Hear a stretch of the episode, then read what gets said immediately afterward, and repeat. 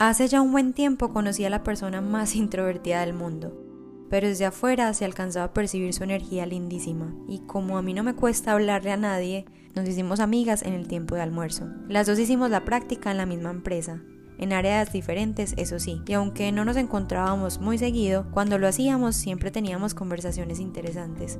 No hacía falta conocer la profundidad para saber que era una persona linda, aunque a veces siento que no cabía en su ropa. Con el paso de los años, las redes sociales nos conectaron y fui testigo de una transformación increíble que la llevó en un viaje literalmente a encontrar su esencia. Se le veía feliz, tranquila, como si hubiese hallado la vida que siempre supo que encontraría. Con las notas de su diario nos enseñó que no hay casualidades, que todos podemos canalizar nuestros aprendizajes, pensamientos, observaciones y emociones con un lápiz y un papel. Luisa nos enseñó a perpetuar con tinta. ¿Qué hacemos cuando necesitamos hacer catarsis y no sabemos cómo? ¿Qué hacer si no podemos o queremos ir donde un psicólogo o profesional, pero queremos ser más conscientes con nosotros mismos de lo que vivimos y nuestras emociones? Volver a una habilidad que todos tenemos y nos enseñaron por allá, en primero de primaria, escribir, no importa cómo lo hagas. Hoy estamos con Luisa Robledo, una mujer de mirada profunda, talentosa, yogi y ahora profe en sus talleres Escribir para Sanar. Louis nos está acompañando en este capítulo para compartirnos un poco de su camino, de cómo encontró su esencia, de sus talleres y cómo fue que la escritura la salvó y salvó a muchos. Es un placer enorme tenerte acá. Qué rico que aceptaste la invitación y que me estás regalando este tiempo que, que yo sé que ahora estás con un montón de cosas, pero para mí es un gusto porque, como lo contaba en la historia, te conozco hace mucho tiempo y fui testigo de esta transformación increíble. Entonces, primero, darte la bienvenida y, saludarte. Caro, mil gracias. Súper feliz de estar acá, de este proyecto tan lindo. Mil, mil gracias. Gracias, Luis. Bueno, comencemos contándole a la gente que de pronto no te conoce quién es Luisa y qué está haciendo Luisa en este momento. Bueno, mmm Siempre me hacen esa pregunta, como quién es Luisa, y es súper difícil responderlo porque podría quedarme todo el episodio hablando de eso, de, de, lo que me ha traído a este lugar y ese proceso que me ha convertido en quien hoy soy. Pero así como rápidamente, bueno, tengo 26 años, estudié derecho, nunca lo ejercí, empecé a ejercer mi trabajo dictando talleres. Eso fue lo que empecé a hacer en el mundo profesional y es lo que sigo haciendo hoy. Sin embargo, esos talleres han cambiado, que creo que por eso estoy acá con el tema de la escritura, que es en lo que me enfoco hoy, talleres de escritura y autoconocimiento. Em, y es lo que me está produciendo mucha felicidad. Es un reto muy grande, pero me hace muy feliz hacer lo que hago hoy. Luis, ¿quién era esa niña introvertida de la que hablaba al comienzo del capítulo, hagamos como ese versus de la Luisa de antes y la Luisa que es ahora, para que empecemos a conectar con ese camino de autoconocimiento y descubrir esa esencia de Luisa. ¿Quién era Luisa antes y quién es Luisa ahora? Luisa antes era una persona que veía el mundo desde lo malo, desde lo negativo, desde el papel de víctima y desde el así soy yo y así soy, así me quedo, así me voy a morir, como una visión muy negativa, muy pesimista y muy cuadriculada de lo que era el mundo, porque yo no, no sabía para qué estaba acá, me parecía que el mundo estaba mal hecho, yo repetía un montón esta frase que es de Gabo, el mundo está mal hecho, y era como mi consigna, o sea, yo me creía eso. Entonces vivía en un estado como de pelea a pesar de tenerlo todo y de ser súper afortunada y se podría resumir esto que te digo como en un estado de vacío existencial. Mi mamá alguna vez le puso ese nombre como a esa sensación con la que yo vivía, que era, lo tengo todo, pero me siento vacía, como que no entiendo el porqué de nada, me parece que todo lo que ocurre es injusto y nunca encontraba la forma de, de ver distinto o de disfrutar, o tal vez no me había interesado por buscar. Pero llega un punto, bueno, y ahí estaba la Luisa introvertida que lo sigue estando, porque es una característica de mi personalidad, pero yo he ido identificando que ahí lo uno con esto que hablas del autoconocimiento, que esas características no soy yo, son características que he construido y en ese proceso, cuando empecé a buscar algo distinto, me di cuenta de eso. listo, yo no soy esto que me he creído sobre mí y ahí empezó esa búsqueda y ese encontrar de información me ayudara a ver que el lugar desde el que yo vivía era algo construido por mí, que no era cierto y que más bien me mantenía encerrada en unos cajones que yo había construido, pero es muy difícil salirte de un cajón si tú no sabes que estás metida en él, que eso es lo que te permite un camino de autoconocimiento. Primero darte cuenta, ay, yo estoy acá metida, y después, ¿cómo hago para salir de ahí un poquito? Hay algo, Luis, de lo que estás diciendo que para mí es súper teso de entender, pues como seres humanos. Y hace poquito leía una publicación que hizo J Balvin, tú sabes que él sufre de depresión y de ansiedad, y él decía, esto es muy teso porque la gente me dice, soy famoso, tengo plata, tengo familia, tengo carros, puedo viajar a donde sea, cuando quiera, pero sigo sintiendo ese, ese vacío y tengo esta ansiedad que no sé cómo controlar y es muy teso cuando uno siente que tiene un problema o que tiene ese vacío y la gente todo el tiempo, o sea, tendemos a decirle al otro, ay, pero relájese, ay, pero pues, ¿por qué si lo tenés todo? Pero como así que tenés ansiedad? Así, pues, como que señalamos ese tipo de sentimientos y sensaciones que están en las personas cuando no todos somos lo suficientemente afortunados y puedo decir lo que pues yo he sido afortunada en tener muy claro y vivir como una vida muy feliz y muy tranquila a pesar de las cosas que están a mi alrededor. Pero no todo el mundo es así, entonces me parece súper valioso que hayas sido capaz de reconocer, tengo este vacío, tengo todo, pero me siento mal y lo siento, o sea, lo siento, pero me siento mal. Y, y cómo fue ese, ese, o sea, ¿cuándo llegó ese momento a tu vida? que ¿Hubo un punto de quiebre o que dijiste como, pucha, me siento mal, pero entonces, ¿qué voy a hacer para sanar esto? ¿Qué, qué, qué puedo hacer para ayudarme? ¿Y cómo empezó ese camino para moldear esa nueva Luisa? Antes de responderte con eso que dices de J Balvin, total, que justo estaba leyendo un libro sobre, sobre la depresión en estos días, que ponían un ejemplo y es que cuando se trata de condiciones mentales o enfermedades mentales, las personas entran con ese tipo de comentarios como relájate, pon de tu parte, no es, no es tan grave, cambia tu actitud. Entonces hacían como una comparación, como cómo sería si tú le dijeras eso a una persona con cáncer, como cambia de actitud o no, eso con actitud positiva se mejora. Y hacían ese como, es lo mismo, son enfermedades, solo que una o condiciones, solo que una afecta a tu mente y otra afecta otra parte de tu cuerpo. Bueno, como ese paréntesis.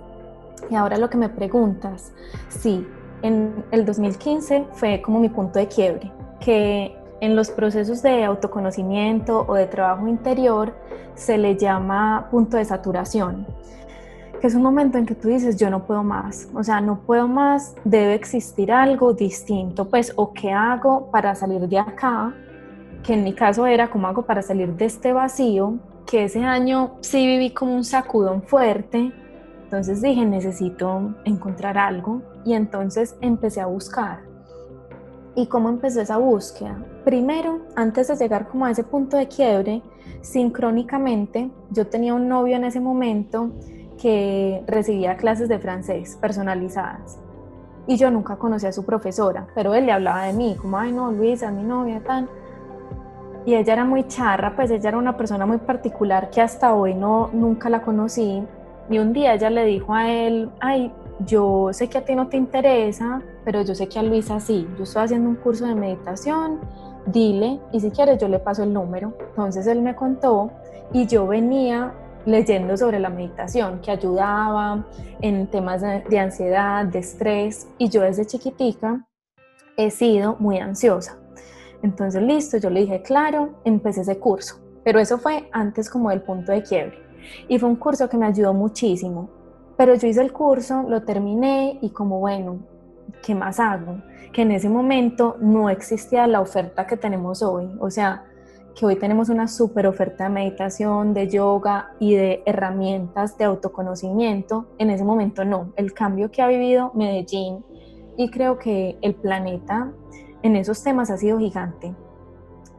Pero entonces listo, llegó el punto de quiebre y ahí sí puse como más intención en encontrar. Mm, y lo poquito que iba resultando, como, hay este taller, este taller de meditación, yo me iba metiendo y me empecé a meter e iba todo lo que pudiera, cualquier curso, curso cualquier clase, y se convirtió como en un hobby, ir a clases de, de, meditación o de yoga o cursos de lo que fuera, me metía de plantas, de cristales, de todo, que nunca pensé que luego iba a terminar enseñándolo o que me iba a apoyar tanto en lo que hago hoy.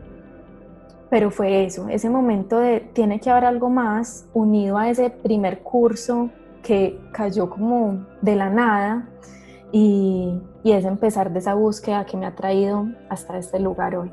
¿Qué papel han jugado tus papás en esa transformación? Porque me imagino que también para los papás debe ser un poco, no sé, extraño o difícil pues empezando porque son generaciones muy diferentes a la nuestra, en las que nosotros estamos como en esa constante búsqueda de la felicidad y de la satisfacción y de un montón de cosas, cuando los papás los acostumbraron a estar cómodos, como esto fue lo que me tocó vivir, eh, si quiero cambiar cositas, pues las cambio por los laditos, pero eran muy, esto fue lo que me tocó y acá no me muevo.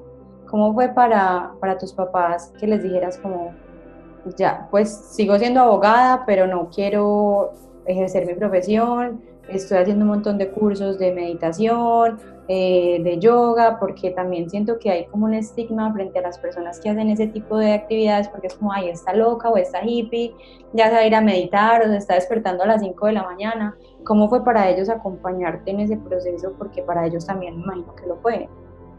Sí, pues hay dos factores como claves en su respuesta. Y primero, es que yo he sido como rara, entre comillas, desde chiquita. O sea, yo no he sido como, es que eso suena, sí, como lo, normal o lo que tú esperas de un hijo. No, yo desde chiquita he sido rara, como diferente. Entonces, mis papás siempre han sabido que yo soy un poquito diferente. Entonces, cuando empecé con todo lo de yoga, lo de meditación, mi mamá sí molestaba mucho, como, ay, no me vas a llegar entonces con la túnica anaranjada, porque ella es súper charra. Y el, pero el segundo factor es que ellos me han apoyado siempre, precisamente por este tema de la ansiedad desde tan chiquitica y de esa visión como tan, todo es un mundo desde tan chiquitica, mi mamá siempre se ha preocupado mucho porque yo sea feliz y como ella ha visto que para mí ha sido todo un proceso, cambiar esa perspectiva y ser feliz y tener tranquilidad, esa ha sido como su prioridad siempre, que me lo ha repetido desde chiquitica, lo importante es que seas feliz. Y los dos, cuento con ese apoyo y he contado con su apoyo. Entonces cuando lo decidí, que yo decidí no ejercer el derecho después de graduarme, tras irme para la India, no fue como un shock porque por lo que te decía de, de no es como una vida plana, en ruta, normal entre comillas, sino era algo un poquito esperado de alguna forma. Mm, pero cuando lo recibieron, sí entra ese miedo, claro, y también miedo mío, como cómo voy a vivir de dictar talleres. Y esa vocecita que me decía es que en derecho hubiera sido súper tesa, porque me iba muy bien en la universidad, en la práctica donde nos conocimos me fue súper bien. Em, pero hubo ese apoyo y sí ha estado el miedo, pero mi mamá es una persona súper práctica y súper aterrizada, que yo digo que ella es mi ángel guardián porque yo soy todo lo opuesto a práctica y aterrizada. Entonces ella, antes de preocuparse, era la que me restaba o me apoyaba en no preocuparme tanto a mí. Ahorita que mencionaste lo del viaje a la India, yo creo que eso fue también súper transformador para ti. Ahí fue donde te encontré en, en redes que yo decía, eh, hay una pelada que está en India y está subiendo un montón de contenido, pero como que muchas veces eran fotos que tú subías de tus escritos o de los personajes que encontrabas en tu camino, en el viaje. Y después fue que me, me fui dando cuenta que eras tú y yo digo, wow, increíble porque tengo que contarle a la gente que nos está oyendo y viendo. Luis no solamente tuvo una transformación interna, sino también externa, o sea, la forma en la que nos proyectamos hacia el mundo con esto que Dios nos dio con esa parte física, también tuvo una transformación súper grande. Y yo decía como, wow, esta, esta mujer que le pasó, pero me parecía muy intrigante y muy chévere. Y quiero que profundicemos un poquito más en ese viaje, cómo llegó, qué viviste allá, cómo empezaste y cómo empezaste a trabajar las redes sociales desde esa experiencia. Las redes yo ya las tenía desde antes. Yo no recuerdo exactamente yo cuando abrí mi cuenta, no sé si fue a finales del 2016 o principios del 17, pero era muy enfocada en eso, en lo que yo estaba aprendiendo en ese momento o que llevaba aprendiendo desde el 2015, que era yoga y meditación. Entonces, que con ese propósito la abrí. Yo tengo este, esta cantidad de información sobre yoga, meditación, bacano compartirlo. Y eso era lo que hacía, compartir tips sobre meditación, posturas de yoga, que si se devuelven en mi cuenta eran puras fotos haciendo yoga o meditando. Y así fue hasta antes de irme para la India. En la India hubo como un clic en mí que me dijo como, ay, tú puedes escribir. Porque en la India yo ya escribía en mi cuenta, pero como escritos técnicos de recomendaciones, tips, o si quería compartir escritos lindos, inspiradores, compartía escritos de otras personas, nunca míos. Pero en la India algo se despertó en mí, que lo he escrito varias veces, India me devolvió mis letras porque empecé a escribir sobre mí, sobre lo que sentía, sobre lo que pensaba, sobre lo que veía y mucho en forma de poesía. Y hubo una respuesta súper linda de la gente, pues fue como que ahí me di cuenta, y de pronto sí puedo escribir, que la escritura es algo que estaba en mí desde chiquitica, me ha gustado mucho y se me facilita mucho, pero la tenía abandonada como desde lo que soy yo, desde lo que está dentro. Y estando allá me conecté con es que es más valioso escribir sobre mí, más allá de compartir esta información técnica o de traer escritos de alguien más, esta cuenta soy yo. El cambio físico, varias personas me lo dicen y yo también cuando veo fotos es como, pucha, soy otra, porque yo era lisa, pero lisa alisada, que es súper loco porque yo fui lisa toda mi vida y en la adolescencia me empezó a salir como frizz y una ondita y ahí fue que me lo empecé a alisar, pero yo nunca fui crespa, entonces es un misterio. Y cuando me fui para la India, en la India eh, me empezaron a salir, sí, como crespitos, se me estaba cayendo ya el alisado y yo estaba allá, entonces pues nada que hacer. Estuve cuatro meses y allá dije, no, cuando vuelva, yo me siento feliz así, yo no me lo voy a volver a alisar. Y volví y han sido ya dos años de no alisarme y de recuperar mi pelo, que, que no es tanto recuperarlo, porque como te dije, yo no era crespa, sino volverme no sé, esta otra que sí es crespa, entonces sí, ese cambio es, es impresionante. Y hay una cosa que me parece que para algunas personas puede ser muy difícil de entender y es que para las mujeres el pelo es, es demasiado importante y he estado leyendo mucho sobre el tema precisamente porque al principio de esta semana fue el día de, la prevención contra el cáncer de mama y no sé qué, y lo que significa para eh, estas mujeres enfrentar este proceso desde lo estético, porque pues obviamente se les cae el pelo. Tengo a la mamá de una amiga que está sufriendo, pues está pasando por este proceso de la enfermedad. Y, y es más que el pelo, o sea, la gente cree que es es como nos ven, pero es como esto nos conecta con nuestra esencia también. Y yo lo he vivido mucho porque yo sí toda la vida ha sido peliloca, pues yo ni siquiera sé si eso es liso, crespo, ondulado, yo ni siquiera tengo una definición para el pelo. Y sí, obviamente también creo que es como el estigma de Medellín, que las viejas tienen que estar perfectas, puestas en su sitio, las uñas arregladas, maquilladas, el pelo perfecto, porque si usted no tiene el pelo liso, usted pues entonces no, no, no está bien presentada. Y también como en el tema organizacional, en las empresas es como que no puedes llegar con el pelo mojado, tienes que tener el pelo arreglado, pero es más que, que, que, el pelo y lo que la gente ve es como esa parte de la esencia de la persona que va con tu personalidad, que habla de tu carácter. Eso me parece súper valioso y súper bacano que te hayas atrevido a dejar de lo natural, porque creo que eso también habla de ese cambio que has tenido de lo interno hacia afuera. O sea, no es que el pelo se te vea bien, mal, lo que sea que la gente te diga, sino esa transformación en la esencia de, de Luisa. ¿Cómo fue empezar a compartir más contenido y cómo fue que dijiste, tengo que hacer talleres de escritura? O sea, ¿cuál es mi propósito más allá de compartir contenido en redes sociales y escribir muy bonito porque lo, lo haces precioso? cómo puede decir, esto es lo que la gente necesita, yo puedo transmitir este conocimiento, eh, cómo fue empezar a aterrizar esa idea de, este es mi propósito.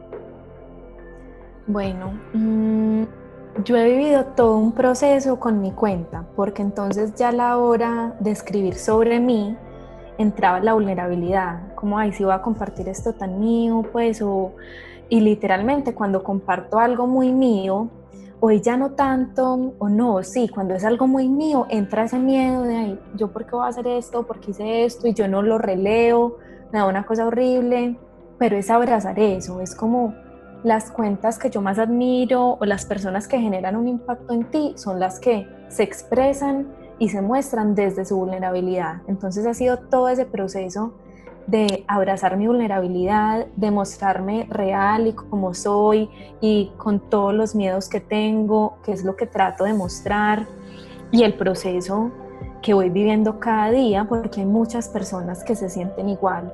Y lo de los talleres, bueno, eso también ha sido todo un tema porque entonces como les dije ahorita y como te conté, cuando yo volví de la India fue que decidí no voy a ejercer el derecho. Yo me certifiqué como profesora de yoga en la India, pero al regresar decidí no, no quiero enseñar yoga. Como que sentí una desconexión y dije no quiero empezar a enseñar yoga, voy a empezar con meditación. Entonces empecé dictando talleres de meditación y los estuve dictando casi todo el año pasado, 2019, sí, casi todo el año pasado y tuvo un resultado súper lindo, una acogida muy linda, pero en medio de hacerlo yo me sentía como no completa del todo porque yo era consciente de que la meditación fue el punto de partida en mi camino y sé que es una herramienta súper valiosa y es un apoyo y algo que a muchas personas sí es como lo que les ha cambiado la vida o ayudado a transformar su vida. Pero en mi caso no fue tanto la meditación, aunque fuera el punto de partida, sino el autoconocimiento, como estar consciente de lo que hago, de lo que no hago, de lo que me da miedo en el día a día. Entonces yo decía, no me siento completa dictando estos talleres de meditación porque esto no es lo que me ha ayudado a transformar mi vida a mí, sino toda esta otra información y su puesta en práctica del autoconocimiento. Pero igual, bueno, yo seguí dictando los talleres hasta que desde esta inquietud surgió en mi mente, bueno, tú también tienes toda esta información sobre autoconocimiento, ensayemos dictando talleres de autoconocimiento, que eso fue lo que empecé a hacer a finales del año pasado, creo que empecé en septiembre, con unos talleres que, ya, que se llamaban Lo que nos habita, que es un curso de cinco módulos, alcancé a dictar tres de forma presencial y también tuvo un resultado hermoso y me encantaba dictarlos, pero era más de entregar información, esta información que te digo autoconocimiento. Y ya este año empezó la cuarentena y entonces empezó la cuarentena y mis talleres quedaron en pausa porque eran presenciales y bueno, nadie se veía haciendo cosas de manera virtual, online. Estábamos en ese paradigma de lo, virtual no, no es tan bueno, es aburridor o no funciona. Que la cuarentena o la pandemia nos ha mostrado, eso no es cierto, porque funciona súper bien. Pero hay un factor muy importante y es que mm, a mí me da mucho miedo hacer lo que hago y a mí me da mucho miedo dictar los talleres. Entonces cuando empezó la cuarentena yo estaba feliz, yo estaba absolutamente feliz porque yo entré en mi zona de confort. Entonces no tengo que dictar talleres, súper bueno. Yo estaba absolutamente feliz, pero siendo súper consciente del hecho de que estaba mm, haciéndole el quite a mi aprendizaje o estaba llenándome de excusas porque yo podía adaptar mis talleres a la virtualidad, volverlos online, pero como me, me daba tanto miedo, yo estaba ahí quietecita en la zona de confort. Y una serie de factores, que eso es lo que comparto en Escribir para Sanar en el primer encuentro, que llevaron a que se diera un clic en mi mente, como eso fue en abril, a finales de abril, el 29 de abril, que dije, yo tengo esa información de autoconocimiento, tengo esta pasión por la escritura y es algo que he hecho toda la vida, yo puedo unir esas dos cosas. Y eso se unió en mi mente y en un segundo diseñé escribir para sanar y desde mayo ya está andando. Esos cursos, Luis, que, Luis, que tú, tú dictas, yo creo que han sido exitosos también y conversé de, un tema que vas a encontrar la similitud esta semana con una amiga que me contó que pues en cuarentena había bajado 32 kilos, pues que es una cantidad considerable. Y me dijo, llegó la cuarentena y yo no quería enfrentar esta situación porque ya estaba pesando 105 kilos, tiene nuestra edad, o sea que eso es un riesgo y ya estaba padeciendo de un montón de enfermedades. Y llegó la pandemia y dijo, pucha, tengo que salir a caminar, a trotar, tengo que hacer algo, si no me voy a morir, porque pues más estando encerrada en su casa. Y hablábamos de lo interesante que es cuando la gente no quiere enfrentar algo o dicen no me gusta porque tienen el, paradigma de, ay, esto tan maluco, no me gusta hacer ejercicio. Y, la respuesta que yo siempre doy es que no es que no te guste, es que no has encontrado el deporte que se acomode a lo que, a lo que tú eres. Hay gente a la que le puede funcionar salir a trotar, otros montar en bicicleta, otros nadar, otros eh, hacer baile con telas, bueno, no sé, cantidad de deportes es lo que hay que se acomodan como al estilo de la persona.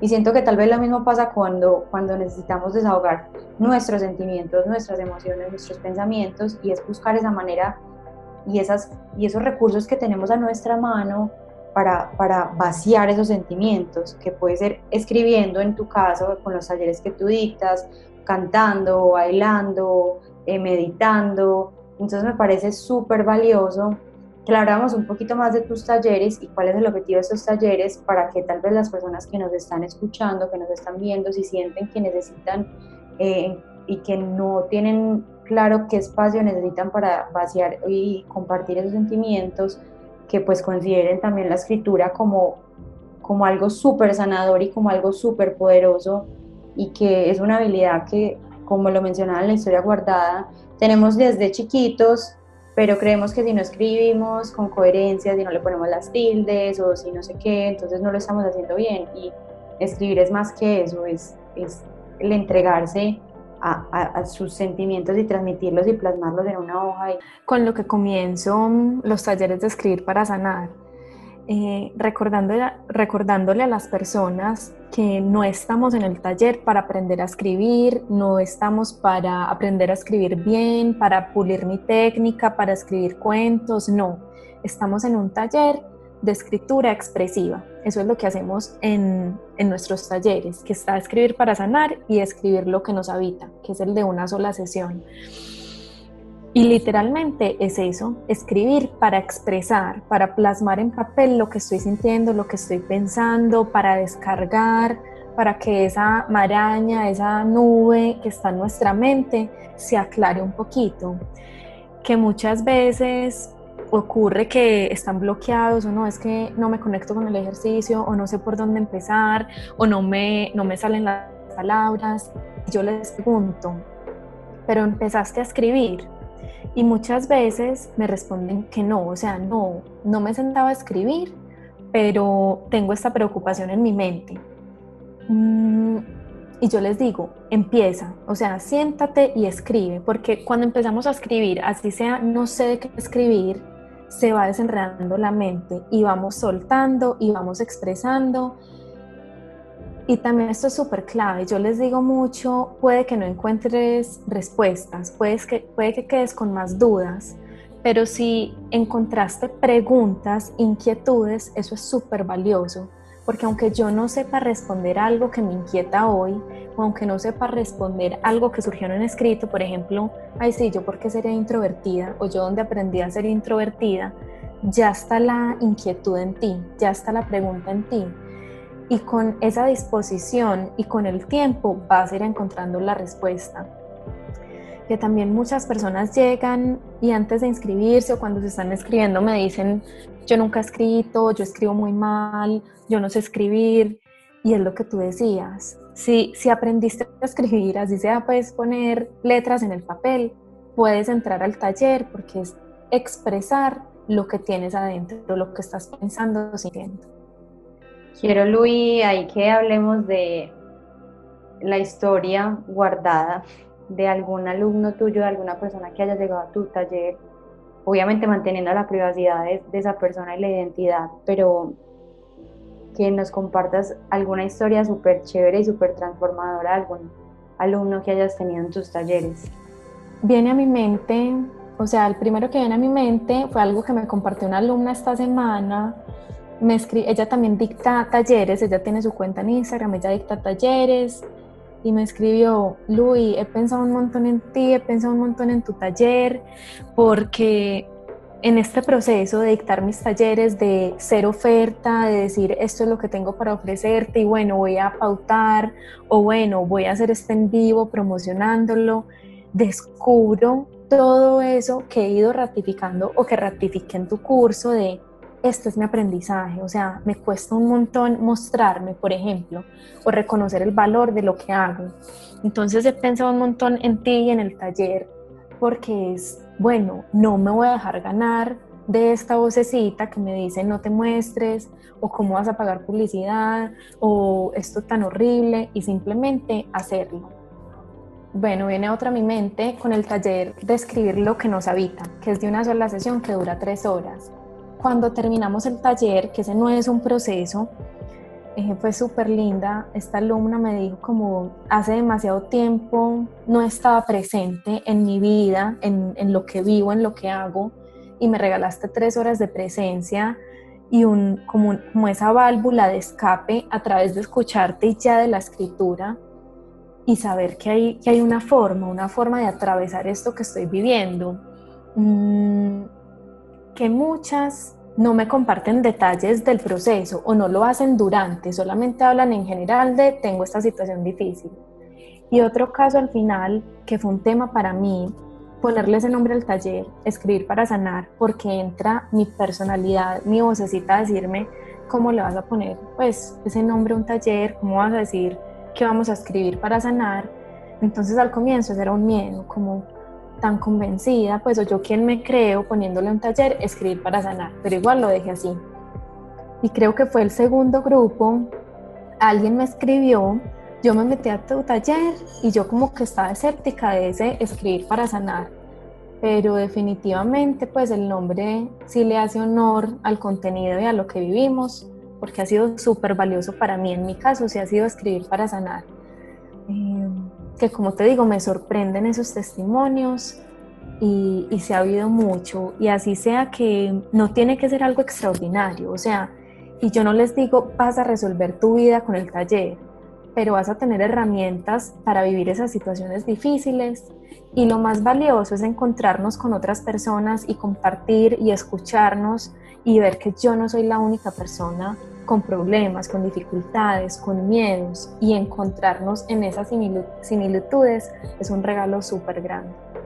¿Qué le dirías a, una persona que esté viviendo y atravesando un momento difícil, un momento de inseguridad, un momento de no me encuentro y, que nos des como esa luz y ese ejemplo de si yo lo logré, tú también lo puedes hacer y puedes conectarte con presencia? ¿Qué le dirías a una persona que en este momento dice como no sé quién soy, no sé por qué me siento como me siento?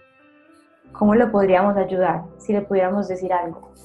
Y yo siempre les digo varias cosas.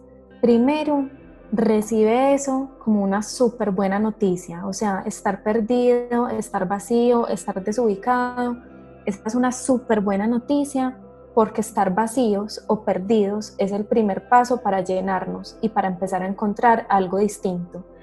Porque si tú te sientes bien como estás, que puede ser un falso sentirme bien, pero yo no me doy cuenta, ahí te quedas y bueno, está bien.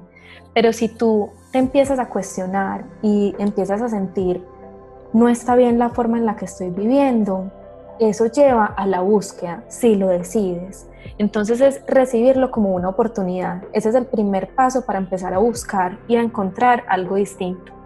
Segundo, todo lo que vivimos lo necesitamos para aprender. Yo creo que esto lo repito todo el curso, en todos los talleres, en todas las sesiones, todo el tiempo en los escritos. Todo lo que vivimos es necesario para nosotros y lo estamos viviendo porque lo necesitamos. Si no lo necesitáramos, no lo viviríamos. Así de sencillo. Que aunque cueste, aunque sea difícil traer esa información, yo estoy viviendo esto porque lo necesito, yo estoy viviendo esto porque algo tengo que aprender de acá, nos ayuda a salir de esa resistencia y de esa pelea con lo que estamos viviendo, que de ahí es de donde sale el sufrimiento. Y sí, es normal que haya dolor porque somos seres emocionales, somos seres humanos, pero no tiene que haber pelea y lucha y sufrimiento y resistencia. Y si otras personas pueden, que para eso nos sirve mirar, mirar afuera, es como si otras personas han compartido estas historias de que han podido, si, si yo sé que yo no soy la única persona con problemas, yo también voy a poder, o sea, que esto lo repito mucho también, somos muchos.